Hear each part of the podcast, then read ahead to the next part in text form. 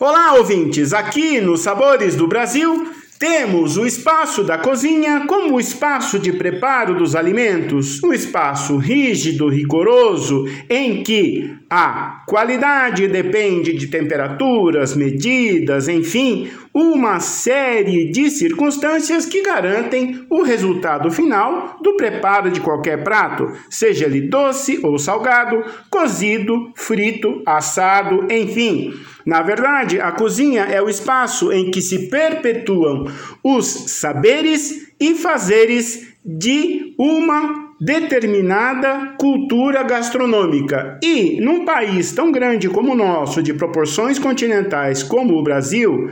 é tão grande a variedade de ingredientes, de saberes e de fazeres que fica até difícil dizermos uma gastronomia única, exclusiva, típica brasileira, mas sim há sabores que nos unem, com certeza, os sabores que vêm da cozinha, da mesa partilhada, da refeição em que juntos, na verdade, saboreamos o alimento, mas também compartilhamos cultura, memórias, o saber, o fazer, enfim, a construção da nossa identidade como indivíduo no núcleo familiar e fora dele, ou seja, partilhar as informações do preparo, como é feito e por que é feito, é parte da dinâmica cultural. Sim, um bom livro de receitas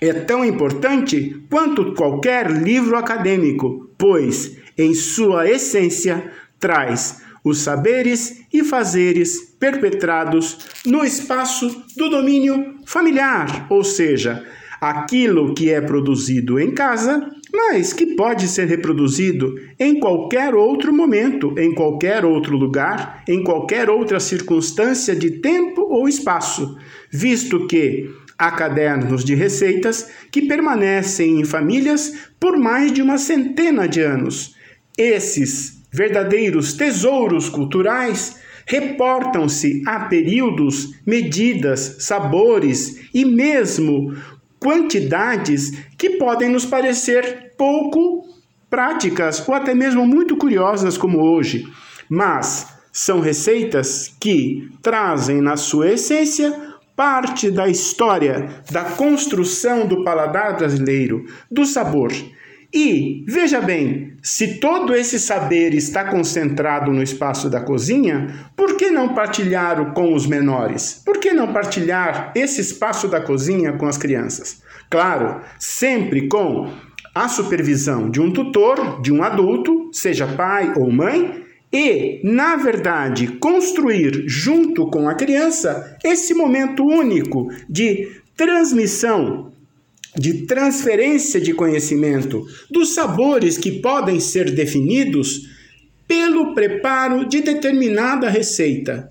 Pode ser uma receita de memória, pode ser uma receita recente. Enfim, na verdade, o que vai concorrer para o sucesso é a disposição de partilhar com o outro, é a postura pedagógica, mas não pedante, a postura pedagógica de aproximar-se do outro, oferecer o conhecimento não como uma dádiva, mas como uma oferta generosa, aquilo que é para ser hoje e depois a memória cultural de um momento construído em família. É isso, vou deixar com vocês uma deliciosa sugestão no portal a12.com/sabores do Brasil.